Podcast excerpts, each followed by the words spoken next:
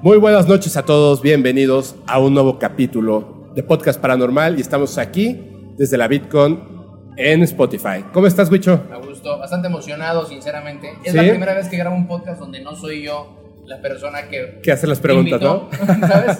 Y como no soy muy dado a hacer podcast, está buena la experiencia. Y va a ser, y además el primero paranormal. El primero paranormal, sí. No soy mucho a hablar de estos temas porque sí... Se pueden hacer groserías, ¿no? Sin problemas. Sí. Sí, ah, ok. sí, Fuertes no. Fuertes no. Ajá. Ok. sí Bueno, soy- si quieres. Si puedo o no. Sí, sí puedes.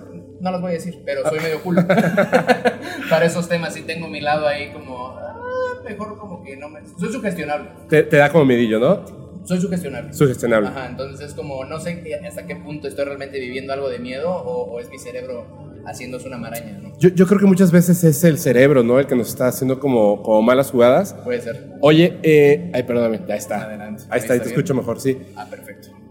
Primero, antes así, ya para empezar, cuéntanos a toda la comunidad paranormal. Es que hay- ya ves que estábamos hablando del público la vez Sí, sí, pasada, ahí en el, en el evento de Spotify. Tú que, eh, ¿a qué te, o sea, preséntate así rapidísimo Ok.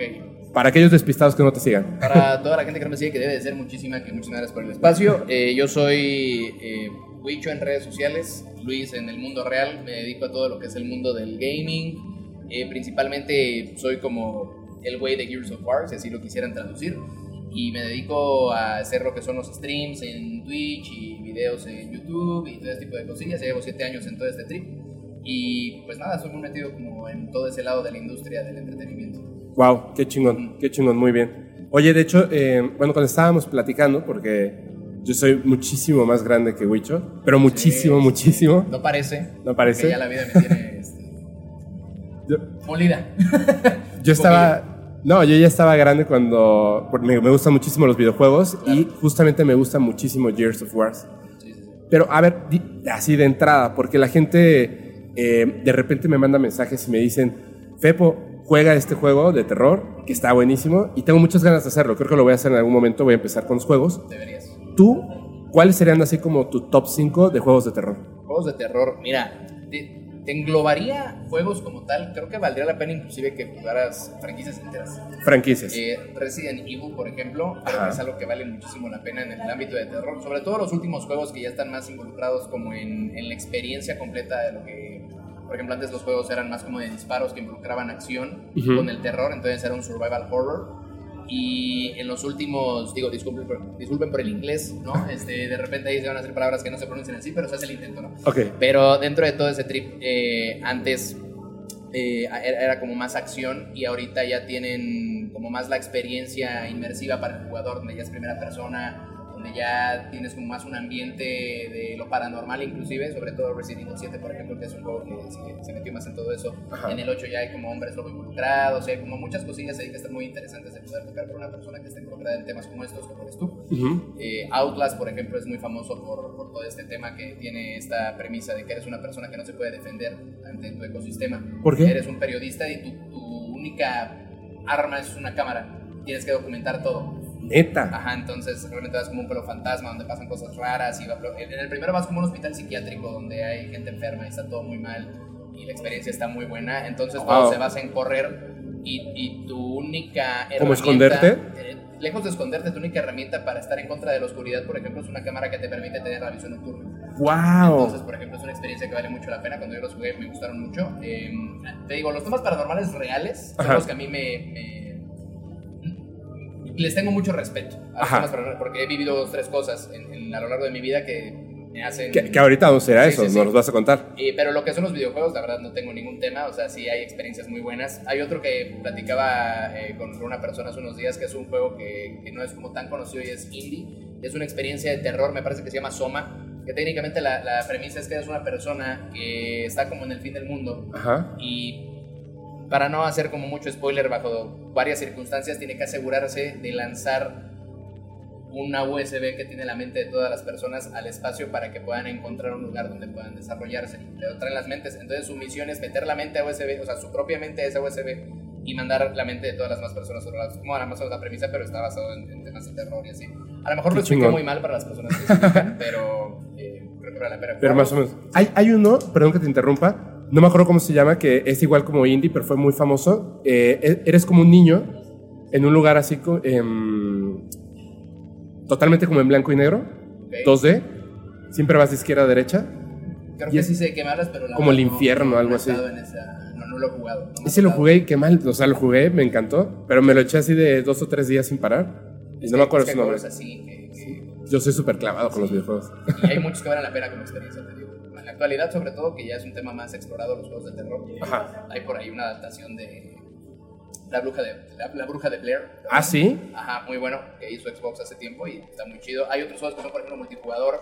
Hay un juego que se llama Dead by Daylight, por ejemplo, y, y son como eh, personajes de las películas de terror. Puede ser Michael Myers, ¿no? Entonces, es un juego multijugador No donde manches. Michael Myers persigue otros, no me acuerdo, son cuatro jugadores, creo, que tienen que escapar de. de O sea, la premisa de estas historias de terror así de, de los chicos que se van a la cabaña, ¿no? Y llega el asesino serial. 100%. Y Está bueno, o sea, para jugarlo con tus amigos y demás, que al final los videojuegos, yo soy mucho de, de esta idea de los videojuegos te sirven para unir, Sí. la verdad. O sea, Así es. Y, y la mayoría de las personas que han jugado videojuegos saben que tiene un aspecto social muy grande. Entonces, soy mucho de esa idea de que un videojuego que sea de terror, lo que sea, te permite poder tener una experiencia social con alguien más que te pueda llegar, inclusive a acercar a la persona, ya ganaste. Claro, claro.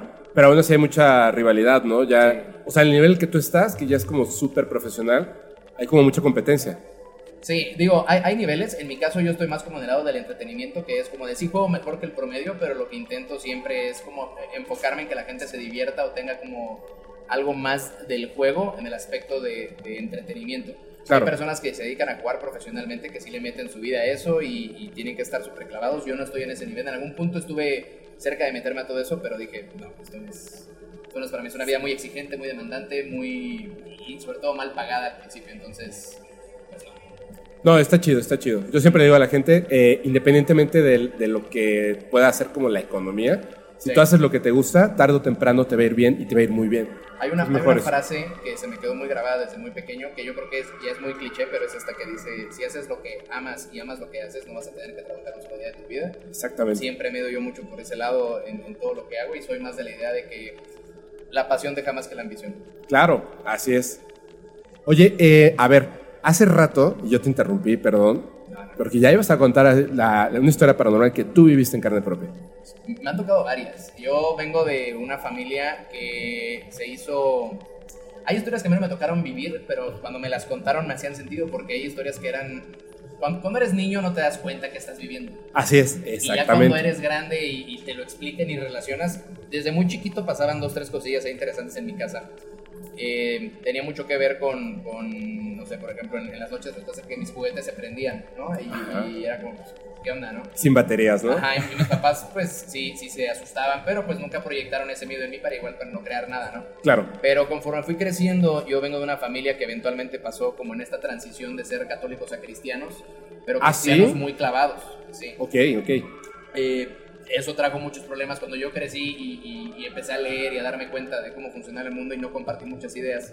Me metí en dos, tres contiendas con mi familia, pero sé que todo eso sí, sí, sí te jala a un ambiente de cosas más allá de lo normal, ¿no? O sea, y, ni siquiera por un aspecto de, de algo que te dé miedo, cosas así, pero me ha tocado vivir varias experiencias de, de- de ese tipo de, de rubros, ¿no? Por Ok. así decirlos. Em, Cuéntanos una. Hace, por ejemplo, cuando estaban metiéndose apenas en esto, muchas veces llegaban con, con historias, ¿no? Los pastores y, y ese tipo de cosas, ese tipo de iglesias. Y te decían que a lo mejor alguien, algún miembro de la familia estaba cargando algo. Y no faltaba la prima emo, por ejemplo, que, que estaba como clavada en cosillas medio extrañas, pero pues de niña depresiva emo, que Ajá. uno de este lado dice X, ¿no? Pero cuando empiezan a meterse con todo el tema del cristianismo, ni siquiera visto, visto como religioso, porque tienen muy cl- claro que tiene una diferencia entre lo religioso y la creencia que ellos manejan. Ajá. Y había ahí un tema de... Nos tocó, yo estaba muy chico con un primo, y, y suena a, a como fragmento de una película de, de terror, con Ok. los clichés actuales. Pero nos habían dejado a mi primo y a mí en, en la casa de mis tíos, porque mi tío, mi tía y, y mi prima, eran, eran, ahí vivían cuatro personas, entonces yo me quedé con mi primo solo ahí. Se fueron a, a un viaje, algo tenía que hacer, el punto es que nos íbamos a quedar solos a dormir él y yo.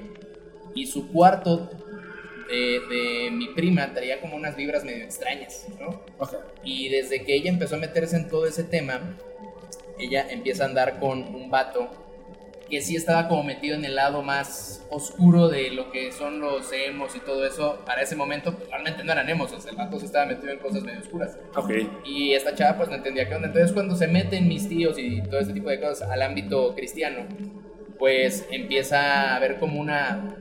Yo lo traduzco así hoy, ¿no? O sea, yo, yo, yo alcanzo a ver que como, como una como batalla entre bandos espirituales, si lo quieres ver Ajá. así. Y como que es como lo traducen y, y hace sentido de alguna forma, porque entre que querían sacar a mi prima de todo eso y, y este cuate quería meterla más en todo ese trip, empezaban a pasar cosas raras en esa casa.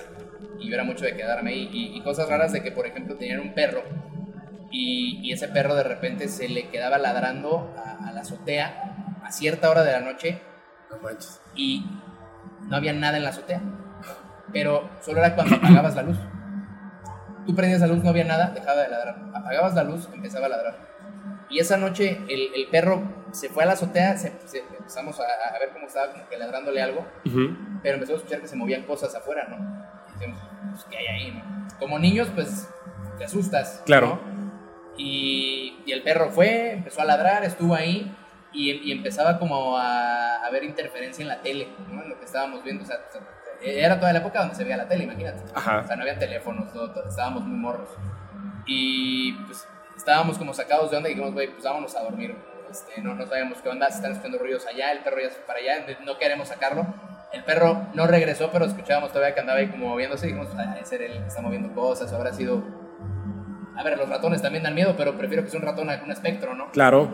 nos fuimos a dormir eh, a la cama de mis tíos y ya se sentía el ambiente pesado y de que nos habíamos desvelado, de, de que no podíamos dormir y, y me acuerdo justo, alguien e- en esos días nos había dicho que el- los espíritus o ese tipo de energías negativas o quién sabe qué, que tienen como una hora en la noche específica donde se mueven. y- Las 3 de la a las mañana, 3 ¿no? de la mañana. Nos pasa que a las 3 de la mañana eh, empezamos a escuchar como más movimiento en la azotea. Nos encerramos en el cuarto de mis tíos, la típica que tienen una cruz atrás, más arriba del, del- Arriba de la cama, ¿no? En la de pared. cama. Se voltea la cruz. No manches. Salimos como pedos, nos dormimos afuera de la casa, o sea, de que no vamos a regresar ahí ni- porque se sentía muy, muy denso el ambiente. O sea, todos sentían lo mismo. Sí, e- era, más, era él y yo, o sea, nada más éramos él y yo. Ah, bueno, sí. Ajá, los demás no estaban. Y, y nos dormimos afuera. Cuando regresamos al siguiente día, el, el cuarto de, de mi prima estaba como todo. Como, como si alguien hubiera entrado a buscar algo. Ajá. O sea, desordenado, ¿no? Ajá, desordenado. Y lo único que estaba bien era como, como la... Tenía como un cuadro de algo extraño que le había regalado este, este guato. Ajá. Y era lo único que no se había movido en ningún momento. Y era como la parte que estaba así como impecable. Pero todo lo demás como que alguien se había metido a buscar algo. Y no había nadie, nunca hubo nadie en toda la noche y nos estuvimos ahí. Nos volvimos afuera y regresamos. Fue como muy extraño y fue algo que se quedó así como para... Para tiempo después, ¿no? Me han pasado como esas más. O sea... Pero, perdón que te interrumpa, esta imagen que tenía ella, o sea, era, ¿te refieres a que era como a lo mejor una imagen de un demonio o algo así? No, realmente no sabemos. Era una imagen extraña, pero yo pensaba que era una caricatura o algo así, de, de cosas de niña emo básica. Ajá. Quién sabe qué habrá sido en ese momento. O sea, ni siquiera tengo la imagen clara porque no era algo tan representativo. Solamente era algo así como extraño, ¿no? Pero se lo había regalado su novio. Ah, ok, ok. ok. Entonces, quién sabe. Ok. Te, Ah. te voy a contar algo así rapidísimo. Es que me acordé. no, siempre había pensado así como que esto no lo voy a contar porque es, no es algo real, o sea, es un sueño. Pero me dejó. Esos son esos sueños que te dejan intranquilo durante mucho, muchísimo tiempo. Y es que estaba soñando que. Y perdón porque va a ser un poquito fuerte. Estaba soñando que llegaba con unos amigos a una fiesta. Pero era una fiesta así súper lejana aquí en la Ciudad de México cuando estaba estudiando. Y en esa fiesta era como muy lejana porque era una casa muy, muy, muy grande, con un patio así enorme. Y ahí estaba la fiesta, tipo eh, Norteamérica, ¿no? Así con vasitos rojos Claro. y juegan con la pelotita y se echan Todo los bien shots. cliché. Todo bien, Bien Proyecto cliché, X, ¿no? bien proyecto X, así, tal cual. En el patio, cuando llegábamos, estaba la fiesta, había muchísima gente. En el patio, en la parte de atrás, había, como en Estados Unidos, uno de estos, eh, como cabañitas, donde guardan las herramientas, Claro. que son de madera. Sí, sí, sí. Estaba ahí, Como Y- el, el cobertizo algo así, ¿no? exactamente eso, un cobertizo, un cobertizo. Y de repente yo eh, estaba en la fiesta y no encontraba a mis amigos de mis amigas. Entonces empezaba a buscar y yo notaba como que la gente estaba como intranquila. Entonces veía que en el cobertizo había luz. Y yo pensaba que se habían escondido ahí. Entonces caminaba, llegaba, abría la puerta y dentro había un foquito nada más que yo pensaba que era anormal que se viera tanta luz desde afuera con un foquito tan, tan pequeño. Y entonces veía a través de las maderas, yo pensaba que si me asomaba iba a ver la fiesta, pero en lugar de la fiesta veía que ahora desde adentro se, metía luz a la parte de, del cobertizo. Entonces empezaba a mover una de las maderas. Si yo rompía la madera, tendría que haber visto la casa donde estaba la fiesta. Pero cuando la rompía, había piedra y como un piso hacia abajo y hacia adentro, como otra realidad, ¿me entiendes? Había una mesa larga con varias sillas, pero todo era como más chiquito. O sea, digamos, cuando yo me, yo me metía a esto, quedaba como chaparrito, como si yo fuera un gigante ahí. Estaba este lugar y ahí estaban mis amigos. Estaba como muy oscuro, era como entrar a una casa extraña y estaban ahí, tenían mucho miedo. Yo les decía, ¿qué pasa? Y me decían, así como, silencio, ¿no? Entonces yo notaba que en este lugar, en esta sala, había unos platos que tenían comida, pero no era comida, era carne humana. Y habían moscas. Entonces, como que decía, o sea, ¿dónde estamos? ¿No? Esto está así como terrible. Y en esa, en esa duda que yo tenía de dónde estamos, veía y había en la pared una imagen de un ser, como, ¿has visto alguna vez la imagen esta de, de Cristo con su, deteniendo su corazón? Sí. Imagínate eso, era una imagen de un ser no humano, parecía humano, humanoide, que también tenía un corazón, pero no era el corazón así bonito, sino que tenía un corazón, un corazón en la mano y estaba haciendo como un símbolo. Sí, yo lo que me daba mucho miedo de esto es cuando veía este ser que es como, como lo que comentas, indescriptible, yo lo primero que pensaba es, ¿cómo son las entidades que viven aquí si ese es su Dios? ¿Me entiendes? Nos salíamos porque sabíamos que había como algo por ahí. Y cuando salíamos ya estaba la fiesta, la música, estaban los vasos en el piso, pero ya no, ya no había gente. Entonces yo les decía, nos tenemos que ir, nos tenemos que ir. Y en los botes de basura yo veía que estaban como llenos, se asomaban partes de las personas. Como que ya los habían cazado y se los iban a comer, ¿me entiendes? Entonces desperté y fue así como una pesadilla así espantosa. Y ya nada más, perdón, lo tengo que contar porque No, sí, está creepy, ¿no? bastante. Te- digo, me, me recordó dos anécdotas que tengo por ahí. A ver. Una, una de Ah, ellas caray. es- es de- tiene que ver con el canibalismo. Soy Oh. caníbal, ¿no es cierto? Ok. Este, no, es. Mi, mi humor es muy asqueroso, una vez aviso, ¿ok? Pido Toda, una disculpa toda por la eso. gente de Spotify allá atrás está así. Sí, soy, soy de un humor terrible, ¿ok? Entonces pido una disculpa por cualquier cosa cancelable que pudiera yo decir. No, no, de no este te preocupes, no te preocupes. Va, bajo mi responsabilidad. Eh, No, eh, te- tengo dos anécdotas. La, la primera es muy rápida, que me recordó nada más a lo del canibalismo, que en algún punto mi papá trabajaba en una empresa que me, me llegó a contar ya cuando yo tenía más edad que tenía un, un compañero Ajá. que se involucraba con gente de altas élites dentro de su rubro. Entonces, que estas personas tenían gustos extraños y que en algún punto llevaron a mi papá como para hablar con personas que le podían ofrecer un mejor trabajo y lo llevaron a comer a un restaurante que estaba cerca de Reforma, aquí en la Ciudad de México, en en aquel momento que ya no existe ese lugar, Ajá. y era un restaurante donde se podía comer comida humana. O sea, ¿cómo? ¿Quién sabe? Ilegal al- al 100, bueno, o sea, era algo muy oculto, o sea, no era como que cualquier persona pudiera entrar, no era como un restaurante abierto, era como un edificio donde tú ibas y había muchos filtros, era por invitación y todo el tema, y, y él cuenta que, o sea, obviamente no fue partícipe de eso, pero, pero Claro. vio como había personas que tenían este gusto específico porque iban a consumir ahí carne humana. No manches. Sí. Que Pero- tiempo después, cuando quiso volver a buscarlo por pura curiosidad, ya el lugar ya no existía. Ajá. Pero se quedó con la anécdota ahí de que, Qué fuerte anécdota. que, le, que le pasó. ¿Y qué, qué, qué hizo tu papá para no, no pedir de comer? Yo soy vegano, ¿no? Abiertamente dijo que No respetaba, pero no, no estaba en, en ese ámbito. que Y fue como una plática, supongo. Realmente no, no estoy muy, muy enterado de cómo fue todo ese trip. Yo creo que hasta la deben haber explicado, ¿no? Más Sí, o menos. sí, sí. Digo, fue mu- muy, específico en que eso era algo muy.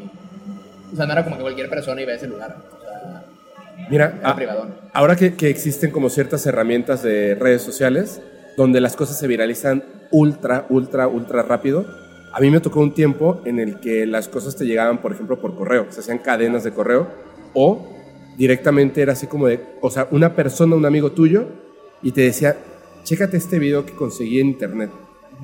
Y literal, o sea, como que lo pasabas de teléfono a teléfono, mándamelo por email, y te lo mandaban por email o por el Messenger, pero no se podía por la medida, etc. Y recuerdo que fue súper famoso un tiempo, fue súper famoso un tiempo, pero fue súper famoso un tiempo en el que eh, empezaron a, a contar una historia, bueno, son, son dos, una de un tipo japonés, pero bueno, asiático, asiático, pero recuerdo que decían que era japonés, pero... Ojos rasgados sí tenía. Sí. y, este, y estaba comiendo algo que parecía como un pozole, Ok. Pero- Ah, sí, que era de, de, pues, de bebé, de infante, ¿no? Y es, sí, no, o sea, tienen sus... Bueno, Pero eso dicen que es real, o sea, sí, o sea... que- ilegalmente lo hacen. Ilegalmente, sí, 100%. O sea, yo de las historias que, que he escuchado a raíz de todo eso, porque también parte de mi experiencia con el cristianismo es que escuchas gente que ha estado involucrada en cosas bien feas, incluyendo ese tipo de amigos. Ok. Y, y como niño te digo que a mí me tocó escuchar cosas que yo no estaba listo para escuchar a esa edad, Así es. por irresponsabilidad de, de, de mi familia que quería clavarse mucho en esos temas que tampoco tenían por qué estar involucrados en eso. ¿no? Pero, Ajá. pero escuchas anécdotas de gente que te decía que estaban involucrados en toda el- la industria de la música, por ejemplo, con gente de altas categorías y que con los managers, ese tipo de cosas. Y que habían personas que, por ejemplo, en ese tipo de restaurantes eran muy cotizados, por ejemplo, los corazones de un bebé. Era como de, ¿sabes qué? No me voy a dar, o sea, como lo que tú- para ti, para mí sería normal de hoy vamos a darnos un corte de ribeye o Ajá. un corte de Nueva York, lo que quieras. Es un tomahawk, ¿no? Miren, ellos dicen, hoy dame un corazón. Y que es algo, o sea, que está cotizado dentro de ese, no sé si sea premio o cómo decirlo, pero Es que esa es, comunidad. es que a lo mejor se nos hace como súper escandaloso, pero sí hay muchas personas. De hecho, es muy famoso que, Es que sí, cancelaron sí a Armie creo que Hammer. es algo muy escandaloso, ¿no? O sea, Súper escandaloso. creo que no es algo que No. en ningún punto deba ser normal, pero para nada pensar en comerte restos de otra persona. O sea, lo entenderían en, en materia de supervivencia, Ajá. pero en materia de gusto, como... Lo, lo que pasa es que en la antigüedad había habían temas que tienen que ver con creencias o religiones Sí, sí, sí. por las cuales lo hacían. De hecho, por ejemplo, espero no equivocarme, pero me parece que los guerreros aztecas, los que estaban hasta arriba, o sea, en el tope, que de hecho estaba el guerrero águila, etcétera, Sí. ellos cuando entraban en batalla, al que se enfrentaban en batalla contra otro pueblo azteca, y ese pueblo azteca tenía también a su representante máximo. Cuando entraban en batalla, el que ganaba se comía, por ejemplo, los bíceps o, o los glúteos del otro contrincante, o sea, después de haberlo eh, desvivido, o sea, les- les- los cortaban, lo cocinaban y se lo comían, no por gusto, sino porque era como una forma de respeto a ese gran guerrero y además quedarme con, la, con lo que le daba la potencia, Pero, los pero estamos de acuerdo que había un contexto. Sí, Me, igual y No por para gusto. nosotros era un contexto que ahorita puedes decir, qué contexto tan pendejo, pero realmente en la actualidad, es una locura. para empezar, ¿a quién te comes? Es que eso, eso es lo que te iba a contar. ¿Sabes? Porque yo, yo esa pregunta hice, o sea, dije, no creo que eso sea real. Vi un pedacito del video, no lo quise seguir viendo, y dije, pero ¿dónde consigues, pues, eh, la materia prima, no? Sí, porque a ver, también, si eres una persona así, y en algún punto mi lógica me da para, bueno, a lo mejor se comen a gente que se acaba de morir y compran los cuerpos o algo así, puede ser. Más o menos. Pero bueno, y luego que te vas a comer un cuerpo que tenía cáncer o, o- o que, cuáles son tus parámetros, ¿sabes? O sea, ¿Sabes cómo? Y es que esa pregunta se la hice yo a, a Eric en privado, en persona, o sea, estábamos platicando, es un enfermero que, que ahora es parte del podcast, y le dije, oye, pero eso es real, y me dijo, sí. Me dijo, ¿te acuerdas de esas cosas que yo vi, de las que no quiero hablar, o sea, abiertamente, digamos, o no quiero tocar tanto ese tema porque sí me dejó muy mal? Es eso, llega una persona que en su registro llega por eh, el apéndice, y ven que, que no, pues no tiene cáncer, es una persona limpia, y dicen, esto nos va a servir para venderlo. Y lo desviven. Así de, ups, se le pasó la anestesia, no aguantó la anestesia, te lo, o sea, te desviven a tu familiar. Para venta de órganos, comida. O sea, dice, yo no sé qué hacen con las cosas que, que venden, pero las venden. Y yo creo que es mejor ni siquiera saber. O Claro, sea, mejor ni investigar. claro, ¿no? Es sí horrible. Es, un tema fuerte. Yo creo que ese tema te da para un podcast aparte, ¿no? Este, Sí. Para, para ti, en tu tú. Sí, sí, sí. Digo, no sé por qué entramos en este tema. Por- porque me dijiste de tu sueño que Ah, sí. habías visto esas cosas. Yo te dije, me recuerda dos anécdotas. No, y esto una esas fuertísima. Era esa. Sí, porque lo mío fue un sueño, pero No, lo una mío, pesadilla. Sí, sí fue, no fue anécdota que yo viví en carne propia, fue una anécdota que, que fue gracias a, eh, anécdotas de familiar, ¿no? Este Claro. mi padre. Y la otra que te iba a decir que me hizo mucho ruido de tu sueño, que no tiene mucho que ver con esto del canibalismo, absolutamente nada. Qué bueno. Cuando se... Mi, mi abuelo tenía Alzheimer Ok. y se murió con Alzheimer, pero duró años con eso. Cuando entran al cristianismo y todo eso, empiezan a haber como pláticas diciendo que, por ejemplo, cuando se muriera mi abuelo, que el Alzheimer era un espíritu y que se le puede meter a alguien más y que se iba a liberar, cosas así. Creencias que, que yo no compartí nunca, pero escuchas lo que te dicen esas personas que están metidos en todo eso. A mí me tocó un día, eh, mi abuelo estaba enfermo, Ujú. pero con Alzheimer, entonces e- era un tema muy aparte. Me tocó tener un sueño muy parecido al tuyo, de que igual entraba yo, o sea, en la casa de mi abuela había como un cuarto que yo no conocía, se abría la puerta y yo entraba igual como a otro lugar, un espacio muy diferente, Ujú. donde adentro estaba mi abuelo. El, el- o sea, afuera estaba como mi abuelo con Alzheimer, pero adentro estaba el real, ¿no? El que, como- el que no tenía la enfermedad. Ajá, así como de, pues aquí estoy, pero estoy encerrado, ¿no? O sea, ando esperando a que, a que me liberen, así. Wow. Y, y el vato hablaba conmigo, no me acuerdo qué me dijo mi abuelo. Yo estaba muy niño, yo ahí tenía 12 años. No me acuerdo exactamente qué fue lo que, lo que me decía en la plática. Total que nos despedimos, yo despierto y al siguiente día tuve mi vida normal y todo, y en la noche fallece mi abuelo. No manches. No manches. O sea, pero lo, lo comentaste con estas Sí, personas, sí, con los pastores. ¿Qué te Con los dijeron? pastores no, con, con mi familia. Ah, Sí con tu familia. Que se lo comentara a los pastores. Claro. y que, o sea, lo que me digan me va a dejar más intranquilo, ¿sabes? O sea, porque capaz que me traducen a que era ese demonio que decían hablándome a mí, ¿no? Y es como, de por sí, crecer con una estación así es muy complejo. eh, Claro. es- es- ha afectado mucho mi, mi vida. Valoro mucho tener buenos recuerdos. Ujú. Y a las personas que estimo y cuando puedo se los digo, o sea, hasta en un lado romántico, ¿no? Me pasó con, con la última novia que tuve que en algún punto le, le- le contaba esta anécdota de que cuando mi abuelo tuvo Alzheimer, eh, le- o sea, esto es algo bonito, le- mi abuelo fue consciente de que tuvo Alzheimer al inicio de su enfermedad. Ujú. Y le decía a mi abuela así como, si algo positivo puedo sacar de esto, es que va a estar interesante volver a enamorarme de ti todos los días. Qué chido. Entonces, como una persona que tiene ese miedo de que probablemente puede pasar porque ha sido varias generaciones eh, que, que han vivido esta enfermedad en mi familia, saber que probablemente yo pueda terminar ahí me hace valorar muchísimo tener recuerdos o poder tener documentación de esos recuerdos Ujú. a, a largo plazo, ¿no? Y a mí me daba mucho miedo ese tema de "Uy, capaz que me van a traducir que, que eso se me va a pasar a mí y vivir con ese miedo de que yo pueda terminar en una situación así es algo como que ha, ha sido difícil de enfrentar, ¿no? Claro. pero, pero me tocó vivirlo así. A la muerte de mi abuelo fue así. O sea, dicen que se despidió de mí, Yo creo que sí. Este. pero sí. Bueno, sí, co- como que pudo separar la enfermedad un momento para poder despedirse, ¿sabes? Puede ser.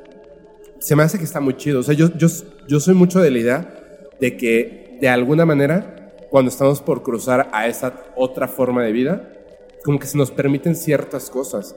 O sea, yo vi a mi abuelo, yo estuve presente cuando mi abuelo murió. Eh, yo tuve que correr para, para pedirle ayuda a, los doctores, a, a las doctoras, y, y tuve que tomar una decisión súper fuerte. Lo voy a decir aquí porque nunca lo había contado, pero estaba el punto de que lo podían revivir, pero lo iban a lastimar o dejarlo ir. Y salieron y me dijeron, ¿quién es familiar? dije yo, estaba con una novia. Me dijeron, podemos intentarlo, pero lo vamos a lastimar. O sea, va a ser, no va a ser, Va a sufrir. va a sufrir mucho y quizás no sea, no funcione. O dejamos que descanse, pero tú tienes que decidir, porque eres familiar ahí. Y dije, déjenlo descansar, definitivamente. Es que llega un punto que es un, es un acto de, de paz, ¿no? Él ya se había despedido de todos ese día. Él ya sabía.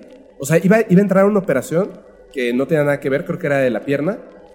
Ya estaba estabilizado, era, un- era una persona, se murió a los 89 años, era una persona súper cuerda. Todos los días escribía una, un poema, todos los días. Escribía canciones, tenía un programa de radio.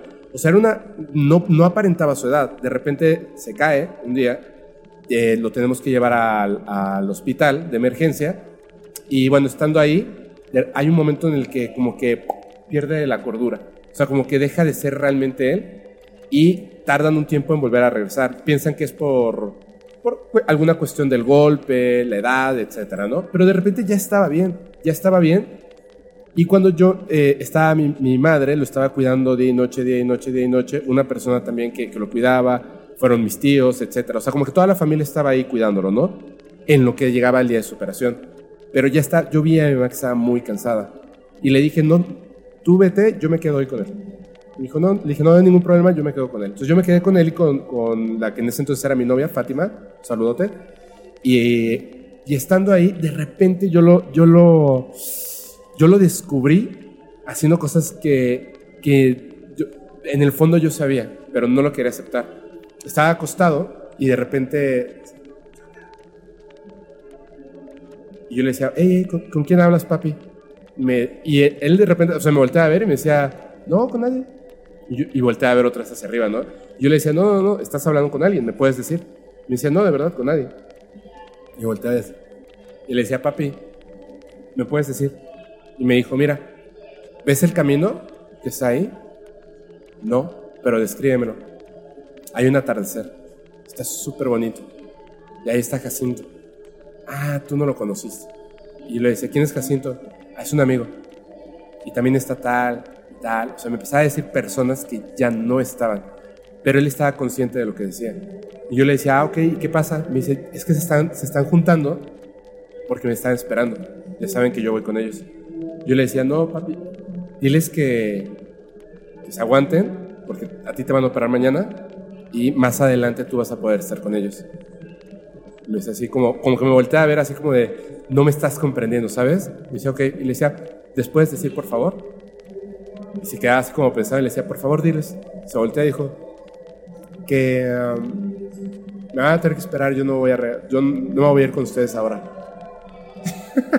o sea, él me estaba mintiendo a mí en mi cara y yo así de... Y yo decía, no manches, o sea, lo saludaba y todo, y yo, de verdad, o sea, estaba en el punto así de, ¿qué es lo que está viendo? ¿Qué es lo que está viendo? Y esa noche se fue. Entonces, cuando me preguntó eso la doctora, es que... Era muy clara tu... Era muy tu claro que él ya, ya tenía que que yo, irse. yo tengo esta idea de que probablemente sí. Punto en este caso con, con esta persona que tú comentas fue muy específico que a lo mejor él vio algo. Ujú. En mi caso no sé qué habrá pasado en la mente de mi abuelo, sé lo que pasó en la mía, ¿no? Claro. Y, y que lo viví, lo viví. Pero por ejemplo tengo también el hermano de ese abuelo, Ajá. eh, se llama mi tío Francisco, eh, y mi abuelo se llama Jesús, su hermano Francisco. Él, por ejemplo, eh, yo no, no, nunca fui muy cercano a él, pero cuando estuvimos en su funeral, su nieto más cercano nos Ajá. contaba que hace cuenta que tenía una casa eh, de típica situación mexicana, eh, donde vivían así varias familias en el mismo lugar Ah, ok. Ajá. y como que tenía mucha cercanía con un nieto en específico. El día que él fallece, fue un día normal, o sea, él no estaba enfermo, él estaba bien, pero desde la mañana él como que empezó a hablar con todos, se tomaba su tiempo de cómo estás, qué tal tu vida y todo, y lo que pase, neta, cuídate mucho, y échale ganas a todo, y vas a estar bien, y como que, y todos estaban como, de, pues sí, pues, Sí, pero no entiendes por qué. relax, ¿no? Nos vemos al rato, voy a la escuela. Para muchos, irse a la escuela y regresar, no regresaron a verlo nunca más. O sea, fue la última vez. Pero él sí se empezó a despedir de todos. Y cuando salía la plática entre familia era como de, bueno, ¿crees que sientas algo? Alguien te dirá, así como, "Ya llegó tu hora. Lo, lo sentirás dentro de ti que ya está acabando tu tiempo y te, te sientes con esta necesidad de despedirte. Digo, qué bonito y qué virtud las personas que tienen la oportunidad de irse despidiéndose. Sí, Porque claro. hay personas que no, No no tienen esa bendición, si pudiéramos llamarlo así. Sí. Porque la verdad, despedirse es, es- es un acto importante, creo yo. O sea. Te digo algo, yo creo que, que lo importante no es despedirse, sino que valga la pena cada, cada momento que pases con alguien. Ah, claro. Creo que eso es lo importante. Es importante dejar huella, ¿no? Exacto. Y, y la huella, tristemente, no nos guste, se deja cuando el objeto de referencia deja el lugar. Así es. Y ahí está la huella. Entonces, no va a haber nunca una huella si la persona sigue ahí. Así es. Aplica para relaciones amorosas, aplica para familiares que se van a morir, aplica para cualquier tipo de, de momento de culminación. Sí, sí, sí. Y es real, o sea, la, la huella se deja y sí es importante. Pero creo que es una bendición poder despedirse que no cualquiera la tiene. Ojalá a mí me toque poder despedirme de las personas que quiero, ¿no? O sea, ojalá te toque a ti. nunca, nunca sabes, pero qué, qué chido las personas que les ha tocado. Hay, hay un montón de historias al respecto de... Creo que a veces el- la razón por la que no se van en, en su totalidad hasta que logran hacer un contacto con un familiar a través de los sueños, de verdad, o sea, yo, yo considero que eso es real, es porque justamente a lo mejor no, sí sintieron eso de que ya me estoy yendo, pero por alguna razón, en el caso, por ejemplo, de tu abuelo, con todo respeto, No, pues había una enfermedad de por medio, ¿no? Sí, hay personas que a lo mejor ya no pueden hablar o, o algo que les, ya no les permite esa, esa despedida. Y no es que lo sepas conscientemente, sino que es, es como un sentimiento, creo yo. sí, sí. sí. Yo, Hay- yo creo que la despedida más allá de un adiós es, es saber que están en paz. Así es, O exactamente. sea, como no le debo nada a nadie, estamos todos bien. Hay personas que se van en deuda. O sea, Sí, exactamente. es triste. Súper triste, súper triste. De hecho, eh, por ahí preguntaban que, ¿cómo, qué, qué también estás con la vida, ¿no? Con la gente. Es la pregunta súper sencilla. Si te mueres hoy, ¿estás en paz? Yo, por lo menos, sí.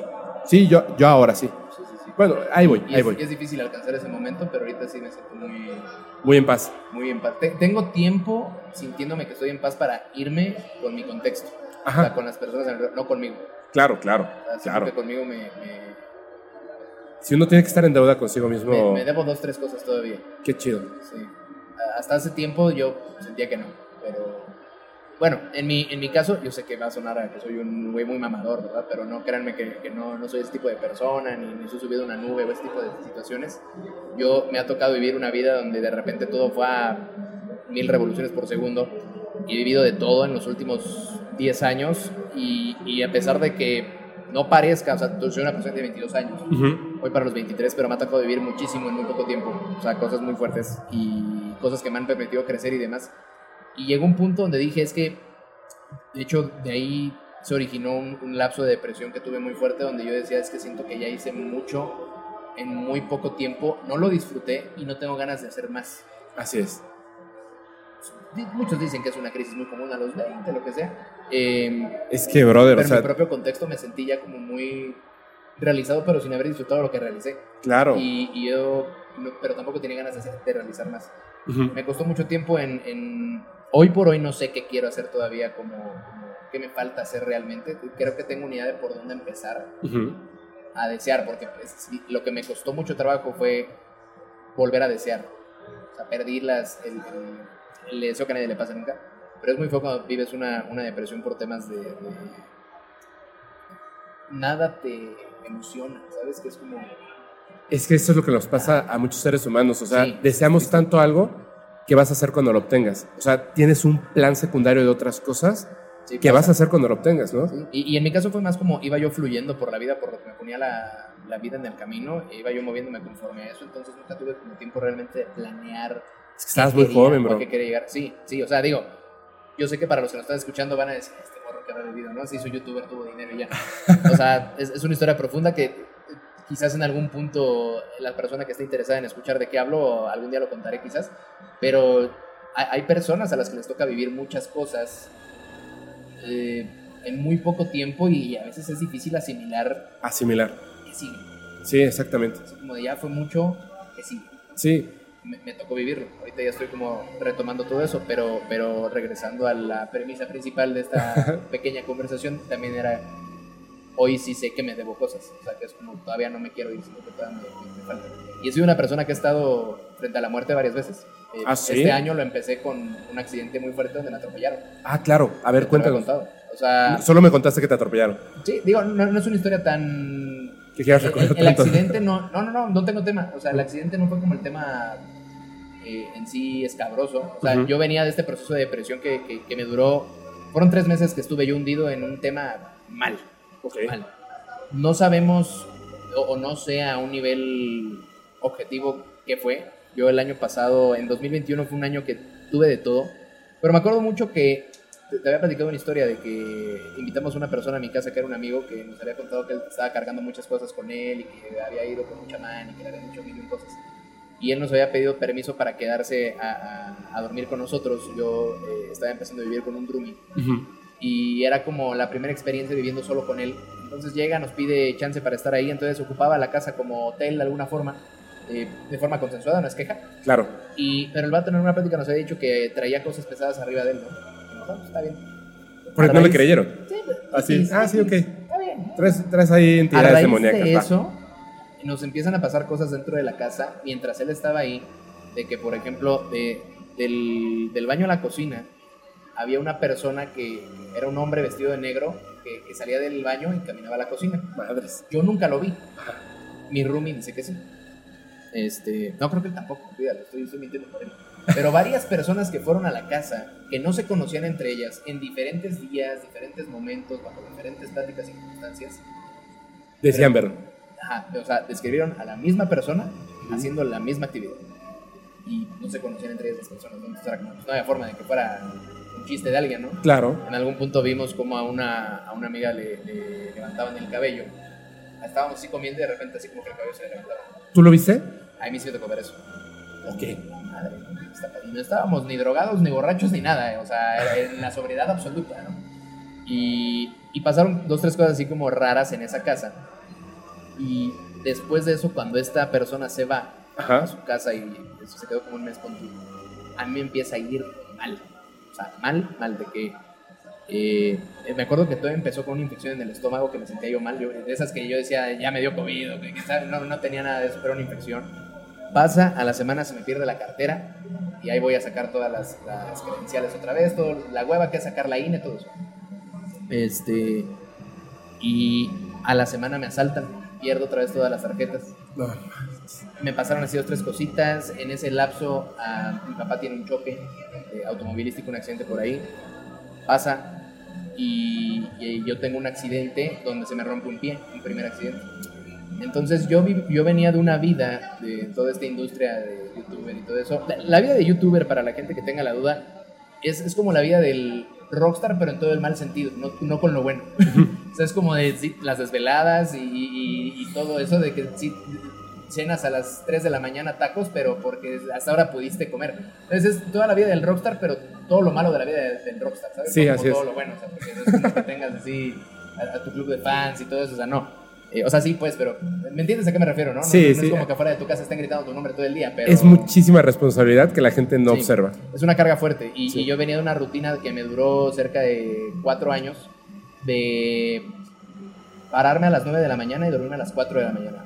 Y no, lo- no es queja ni, ni, ni lo sufrí realmente, pero con el tiempo dices, es que eso está desgastante. Sí, claro. Entonces, muchos dicen que ese accidente fue como un párale a tu vida, o sea, bájale. Se me rompe un pie, me, me- fue todo un proceso de rehabilitación, salgo de todo eso y cuando regreso a querer retomar mi vida como la conocía, ¿Mm? mi vida ya no era igual porque por esos dos meses que estuve en rehabilitación se perdieron muchos proyectos, empezaron como a cambiar muchas cosas en mi contexto que me dio mucho tiempo libre Ok. y era tiempo que yo no, yo no tenía antes y no sabía qué hacer con él. Eh, para terminarla de variar, en ese momento tenía yo ahí un, situaciones eh, amorosas complicadas y, y eso la verdad tengo una historia muy fuerte que tiene que ver con, con- con esta relación que tuve.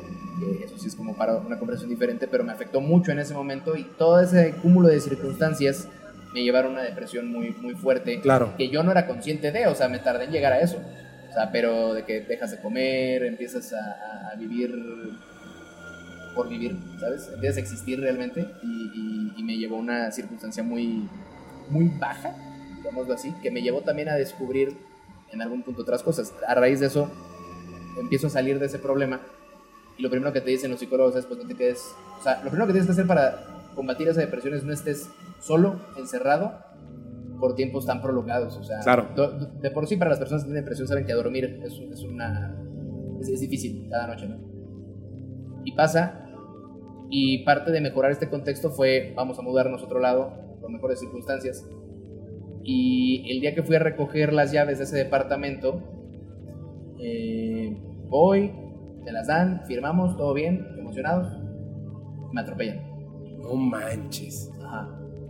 El accidente, te digo, no es tan trascendental, o sea, fue una persona que venía tomada y, y yo iba, iba a cruzar una calle eh, cerca de la Basílica de Guadalupe, aquí en la ciudad. Ajá. Iba yo caminando a casa de mis padres y eh, pasó este cuate, era como una calle donde realmente no se podía ir con mucha velocidad porque había unas escuelas ahí, pero era en una hora donde, y un día donde no había mucha gente, o sea, literalmente estaba yo solo en la calle. Era en, algo que se conoce como Acueducto de Guadalupe, entonces hace cuenta que el acueducto es, es como un lugar y, tú vas caminando por abajo y los coches van por arriba. Entonces para cruzar la calle tienes que subir unas escaleras que es como un espacio de aproximadamente un metro y pico. Eh, realmente no es tanto, pero cuando yo voy a cruzar la calle esta persona venía como muy, muy rápido. Eh, entre que yo iba cruzando y me quise regresar, no alcancé, me alcanza a prensar el pie, entonces salgo yo volando y, caigo abajo de ese metro y medio del acueducto. Pues ahí caí y, ahí fue como...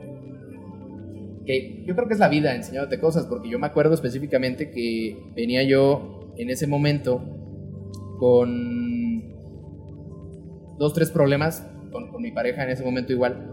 Y eh, era como un día emocionante, pero traía yo todavía mis cosas que estaba viviendo acá medio fuerte zonas.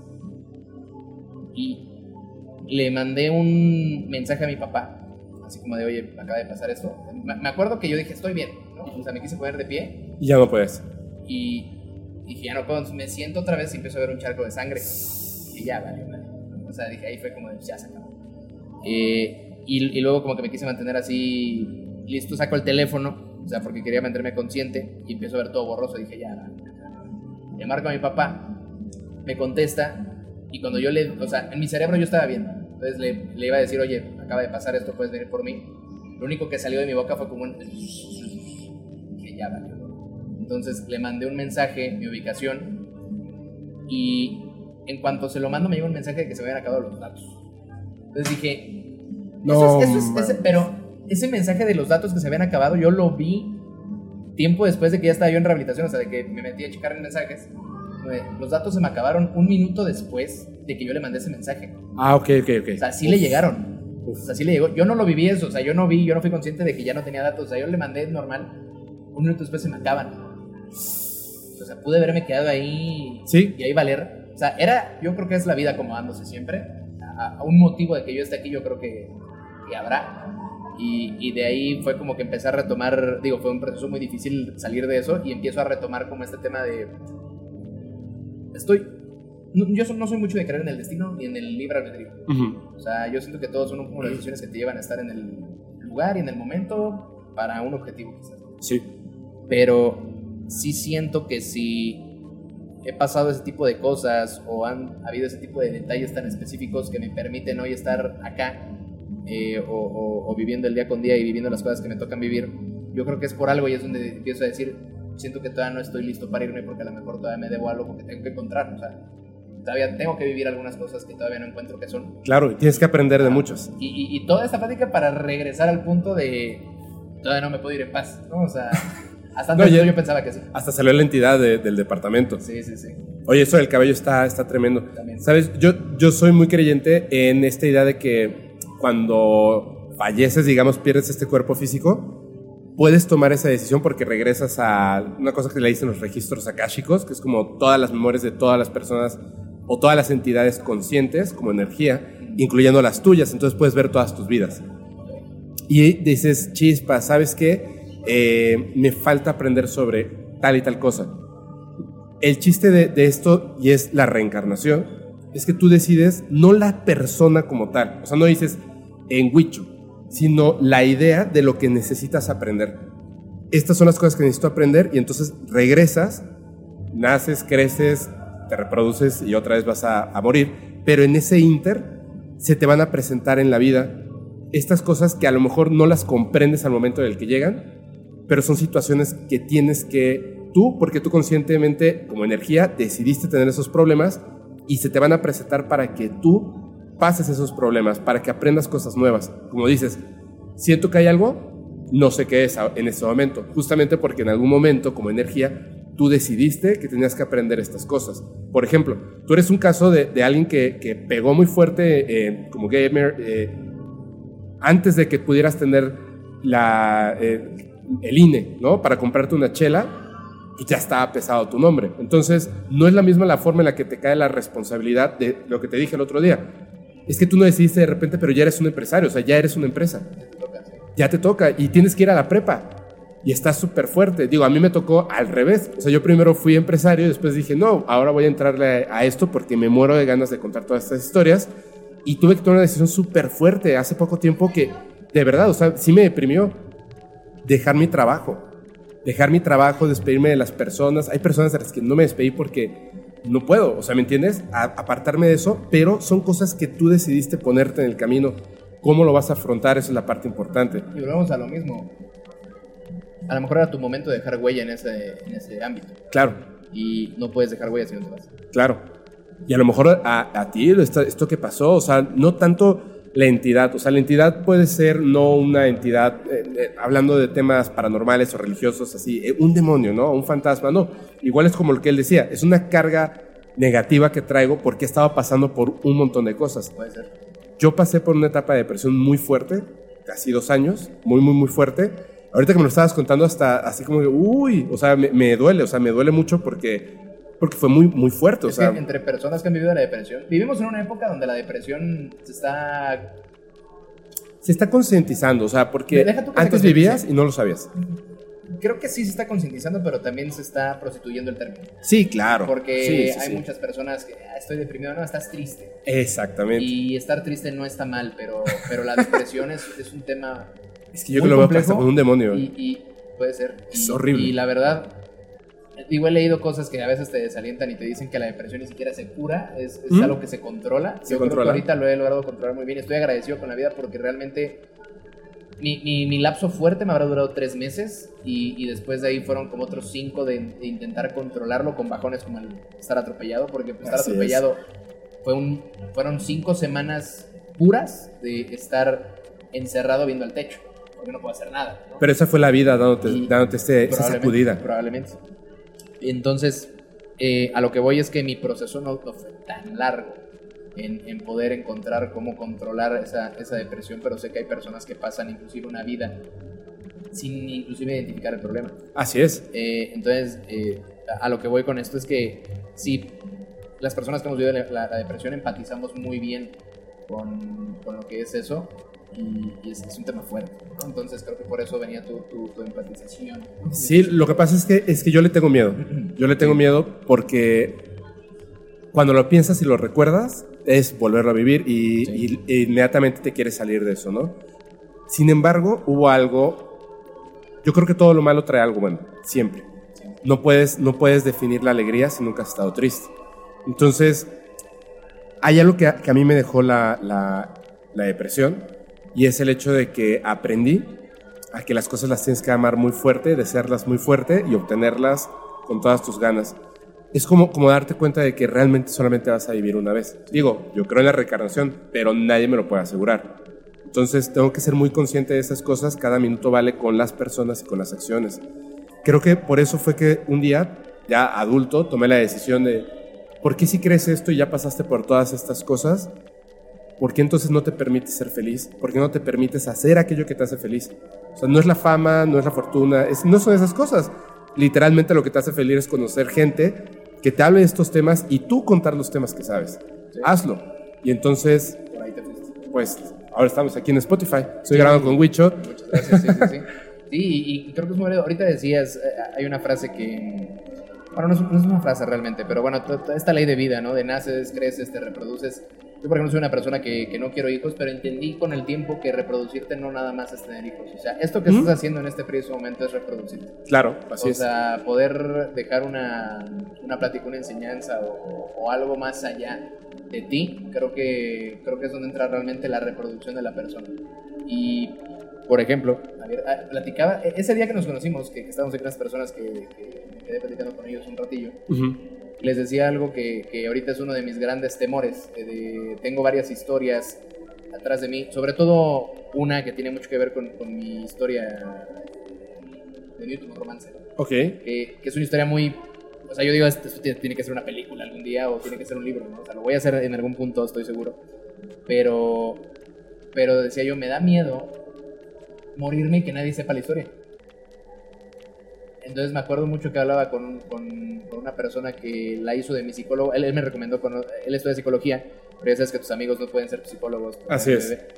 pero aunque digan que no, sí lo son. Entonces, eh, con, esta persona como que él, es mi amigo que me terapea de repente.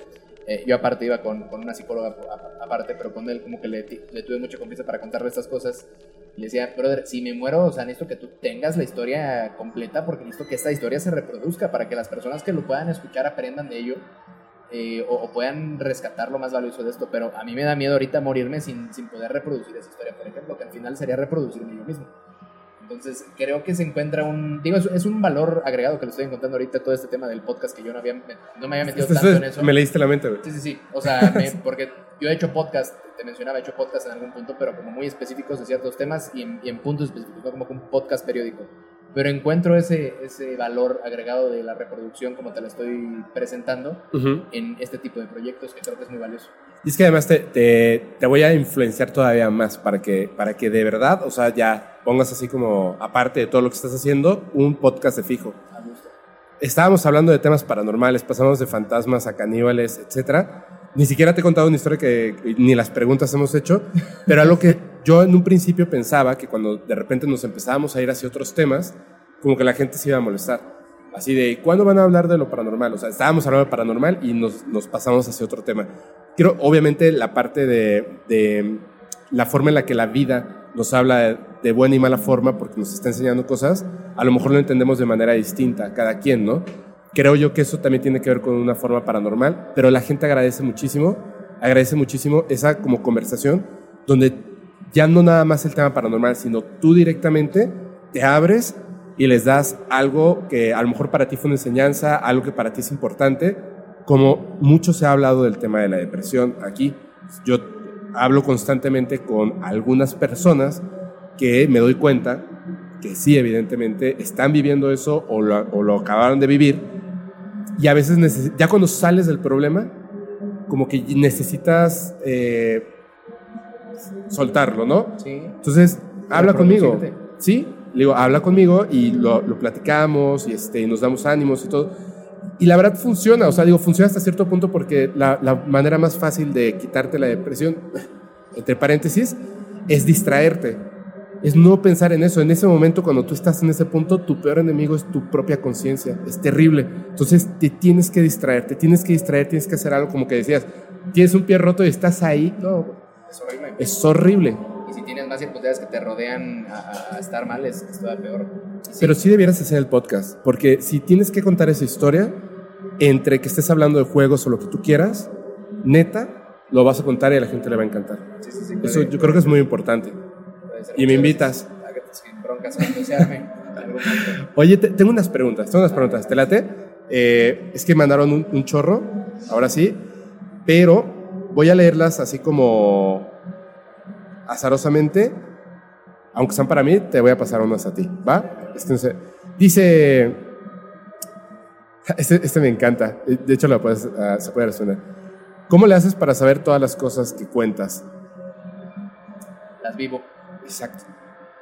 Aquí. Yo ahorita, por ejemplo, cuando te pregunté lo de los juegos de terror, Claro, o sea, pues sí, güey, lo sabes. O sea, todo lo que estamos hablando. Por eso es bien importante que le digo a la gente en el podcast y lo comentaba en la plática. Sean, sean auténticos, sean honestos. Si te pones a hablar de algo que no sabes porque alguien, ay, mira qué bien le va, a, no sé, este, la cotorriza, vamos a poner un podcast de comedia pero yo no soy, yo no soy gracioso. Es que hay algo horrible en el mundo actual que yo estoy muy en contra y agradezco que hayan personas, por ejemplo, como tú y, y, demás en internet que están en pro de esto. Ah, las apariencias que existen em, en, en, internet. Lo que tú ves en Instagram es la mejor parte de la vida de la otra persona.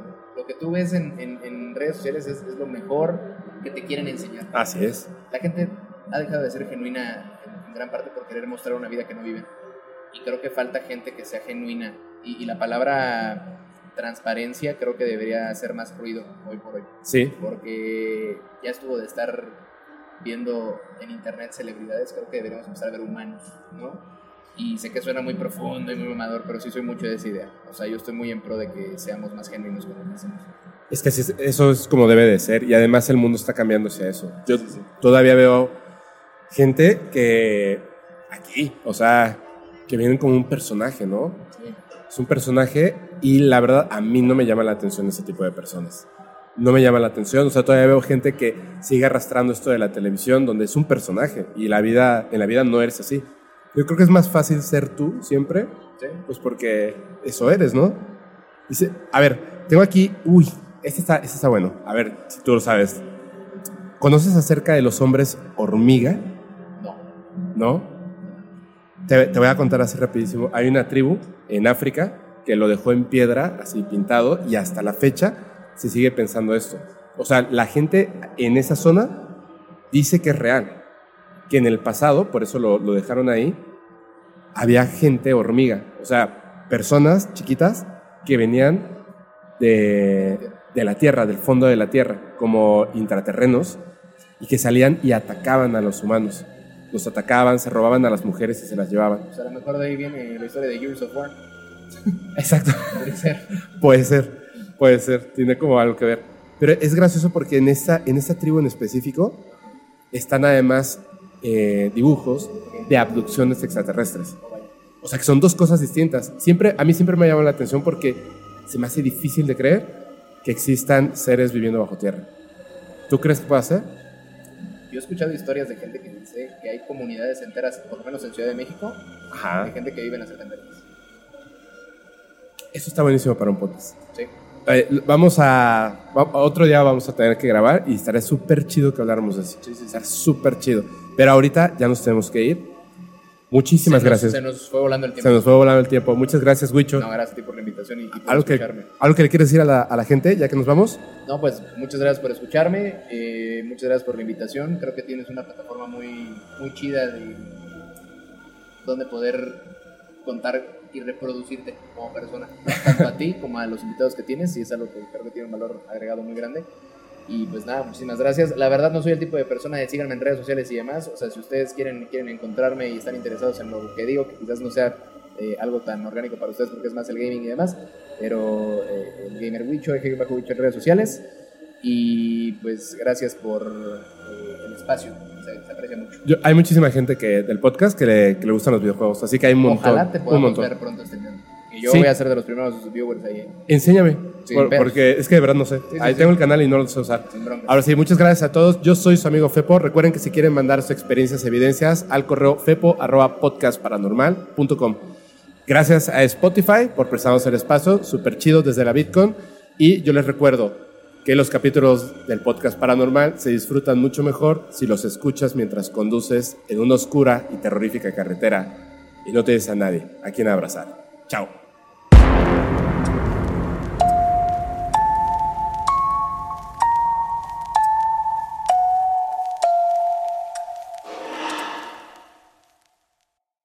¿Estás listo para convertir tus mejores ideas en un negocio en línea exitoso? Te presentamos Shopify. Tal vez no lo sabías, pero nuestro podcast More Than Mamis es un negocio y lo empezamos por supuesto para desahogarnos y hablar sobre la maternidad, no para convertirnos en expertas de ventas y del e-commerce. Así que sí, necesitábamos ayuda para vender nuestro merch y poner en marcha nuestra tienda. ¿Y cómo suena con Shopify? Llega otra venta. Shopify es la plataforma de comercio que está revolucionando millones de negocios en todo el mundo. Ya seas un emprendedor desde tu casa o desde donde sea, Shopify es la única herramienta que necesitas para iniciar, administrar y hacer crecer tu negocio sin dificultades. Con Shopify puedo gestionar pedidos, envíos y pagos desde cualquier lugar, brindándote toda la información y estadísticas de tus ventas al detalle. Regístrate para un periodo de prueba con tan solo un dólar al mes en shopify.com barra sonoro, todo en minúsculas. Ve a shopify.com barra sonoro para llevar tu negocio al siguiente nivel. Shopify.com barra sonoro. Hello, it is Ryan, and we could all use an extra bright spot in our day, couldn't we? Just to make up for things like sitting in traffic, doing the dishes, counting your steps, you know, all the mundane stuff. That is why I'm such a big fan of Chumba Casino. Chumba Casino has all your favorite social casino style games that you can play for free anytime, anywhere with daily bonuses. That should brighten your day a little. Actually, a lot. So sign up now at chumbacasino.com. That's chumbacasino.com. No purchase necessary. Group. Void were prohibited by law. See terms and conditions. 18 plus.